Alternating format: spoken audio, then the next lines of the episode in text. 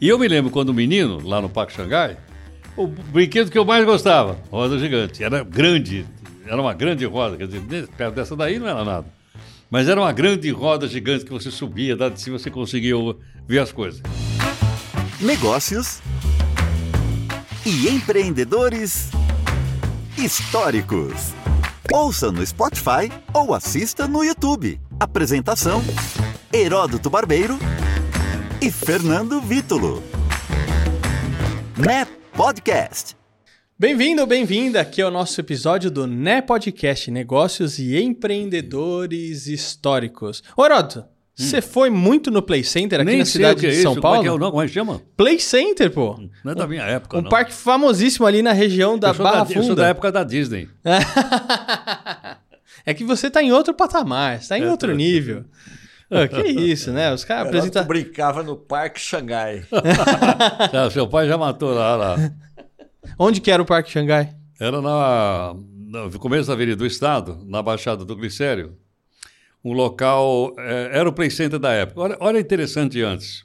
A palavra Play Center ela virou um substantivo. Gillette virou um substantivo. Melhoral virou um substantivo.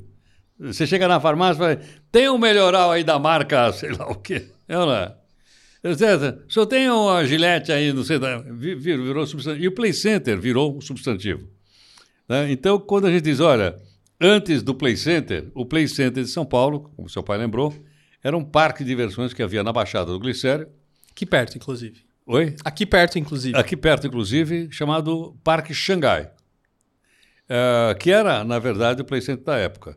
Mas eh, eu acho que eh, com essa marca Play Center mesmo, ela data da década de 70, salvo engano.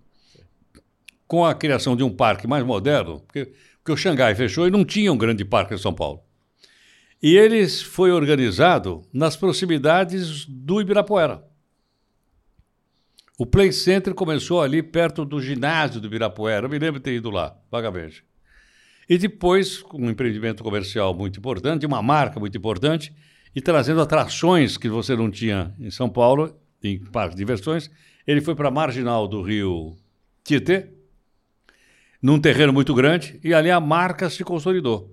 Então a molecada toda, quero ir no Play Center. Você não queria ir no parque? Eu quero ir no Play Center. Se você me perguntar o nome de um, qualquer parque que tem hoje, eu não lembro. Tem um agora que teve um acidente, não me lembro o nome do parque. Você não, tem um outro que tem, ah, sei lá, um trem fantasma, não sei o nome. Mas se você me disser Play Center, né, a marca pegou tanto Muito forte. que todo mundo sabe o que é. É um sinônimo de diversão com a utilização de brinquedos cada vez mais sofisticados. Agora, Heródoto, uma coisa cu- curiosa. Você conheceu o Ricardo Amaral, jornalista e empresário brasileiro? Sim, não pessoalmente nunca. Ele criou diversos bares, clubes noturnos em São Paulo, Rio de Janeiro, Nova York, até em Paris. Olha só que interessante. O Play Center, o Ah. nome Play Center, era o nome de um tobogã que foi inaugurado em 1971 em São Paulo pelo Ricardo Amaral. Então, provavelmente foi lá nas proximidades do Parque do Ibirapuera que estou dizendo. Ó, o Era um brinquedo tobogã? era um tobogã na rua Jundiaí, em frente do ginásio do Ibirapuera. Ah, então tá aí, ó. Então, até- Esse é considerado aí o embrião do parque que a gente conheceu na Marginal de Tietê. Eu não sabia que o Ricardo Amaral tinha isso. Estou Exatamente. tentando me lembrar o nome de uma boate que ele abriu em São Paulo, Banana alguma coisa. Ixi, te- eh, teve alguma. Banana Power. Banana Power, essa não. Olha, era um... fris- E era, era caro, não era barato não, viu? Não. Mas eh, teve do, do Rio de Janeiro também, enfim, ele, o nome dele ficou associado a atividades noturnas. Exatamente. É ou não é? De diversões noturnas. Mas eu não sabia que ele também tinha É, ajudado a marca. o nome. exemplo. Aí, o que que acontece? O empresário Marcelo é, Gutglass, que dividiu o local com a montanha-russa metálica, ele, é, que é importado da Itália chamada Ciclone, ele comprou o tobogã e a marca Play Center do Amaral. E aí ele alugou o terreno na região da Barra Funda, ali da Marginal, e ele montou o parque que a gente conhece hoje. Agora, interessante que ele escolheu, não colheu, não era Parque Xangai. Não tinha nem a palavra parque e não tinha nenhum denominativo. É o Play Center. Play Center. É é? É. Quer dizer, quando você falava, você fala a marca Play Center. Como eu disse, virou um, virou um substantivo. Virou. É ou não é? Você é capaz de você dizer na sua cidade tem Play Center lá no. Não, não é? Ó, abriu um Play Center. E não tem nada muitas vezes com Play Center, mas a marca ficou muito forte. Muito forte, virou adjetivo. E aqui em São Paulo funcionou de 1973 até 2012. E hoje é um empreendimento lá, né, Heroto? Virou prédio, não virou? Ali virou, naquela região? vir- virou prédio, é, exatamente. Muita gente passa lá e era um ponto turístico muito forte aqui em São Paulo. Né? Exatamente. É que também ah, os parques, se você olhar para as cidades do mundo, ah, salvo um ou outro, eu achei um em, na Suécia, esqueci o nome dele agora. Ah, você não tem mais parque dentro da cidade. Os parques são todos fora da cidade. Então, você, por exemplo, você vai em Paris, tem a Disney europeia fora da cidade. Você vai no Japão, tem a Disney japonesa, está fora de Tóquio. né? Então, é- é porque primeiro os terrenos ficaram muito caros. E um parque desse ocupa muito espaço. Muito espaço. O terreno do Play Center era muito grande. Uhum. E, e- e- aí fica muito caro. Então, para a cidade sobrou o quê? Só a roda gigante. Com o nome de Eye. London Eye, Paris Eye. É ou não é? Não tem agora um São Paulo Eye aí? Então é só a roda gigante. Porque ela ocupa pouco espaço. É porque é fina, né? É, é pouco É espaço, fina, ocupa é. mais o céu do que a. É. Na verdade, tem na, perto da marginal do Pinheiros hoje uma roda gigante, eu nem sei o nome, não conheço a marca. Mas se você vê que eh, as coisas foram se ajeitando de uma maneira tal que também o- os parques saíram. E o Play Center teve que vir. Quando ele migrou, ele acabou. Como empresa. Uhum. Como marca, não. Como substantivo, não. Ele é usado até hoje. Sim.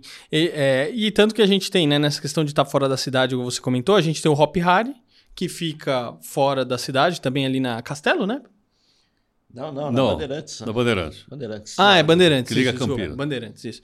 É, na Bandeirantes, ali perto quase de Jundiaí, né? Se eu não me engano. É, e é, essa questão das rodas gigantes também se tornando como referência. Agora, é só não construir prédio em volta, né, Heroto? Porque senão não vai ter graça você subir na roda gigante, você só vai ver um monte de prédio ali em volta e não vai conseguir ver a vista da cidade, que eu acho que essa é a grande Agora, atração da cidade. Agora, né? veja que coisa curiosa. Eu fui muito em parquinhos na periferia de São Paulo. Eu andava com a minha família pela periferia, de Kombi, logicamente.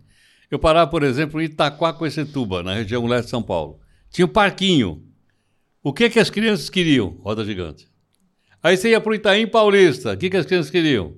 Parquinho. Aí ia para Sorocaba, onde mora a família Naval. O que, que eles queriam? Roda gigante.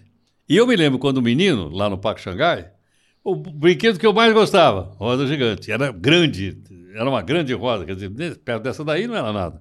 Mas era uma grande roda gigante que você subia, lá de cima você conseguia ver as coisas. Então, geralmente, os parques também não podem estar dentro de um local, como você falou, com prédios. Tá? Senão não vê, né? Senão você não vê, gerão fo- fora. Agora, ele virou muito mais um local de, não só de lazer, mas aí tem, tem, tem culinária, tem festa, tem uma série de ati- outras atividades onde o pessoal fatura. Isso acho que o Play Center explorou pouco na época. Tinha, mas muito pouco e muito caro. Na é verdade? E, mas eles ficaram mais como divertimento. Mas as coisas tão, mudam sempre, né? E algumas passam para a história, como essa história das marcas que a gente conversa aqui. Heroto, hoje minha culinária favorita fica ali em volta do Museu do Ipiranga. Tem o, o carrinho da pipoca, tem a água de coco, tem, Tem, algodão, pessoal... do- tem algodão doce? Não tem, algodão doce lá? Não Acho que tem? não, acho que ah, não, ó. então tá faltando. Mas ó, tem Botar um milho, lá. Ah, tem, tem milho, tem tapioca, ó, tem umas Milho coisas cozido? legais. Milho cozido. Ah, é tem bom. até, como é que chama aquele prato é, oriental, Anny? Yakisoba. Yakisoba, mas tem o outro que é frito. Esqueci. Tempurá. Tempurá. Tempurá, que aquele fica aquela fila enorme que nem dá pra pegar. Mas ó, só pra gente fechar pra falar de Play Center. O Play Center ainda tem ali no shopping Aricanduva, que é o Play Center Family. Ah, é? tipo um parquezinho que tem dentro do shopping Aricanduva. Então, permanece a marca, Tá pelo menos lá. ali, como lembrança e um parque um pouquinho mais moderno. Mas ó, o parque de diversão hoje da galera tá aqui, ó. No celular, viu? Tem jogo, tem tudo. Que e- tristeza. Pois é. A minha diversão, sabe o que, não que tem é? nem trem fantasma. Não. Heródoto, sabe qual que é a minha diversão? Ah. Fazer podcast aqui, viu? Tá louco. Que isso tá muito legal. Tá louco.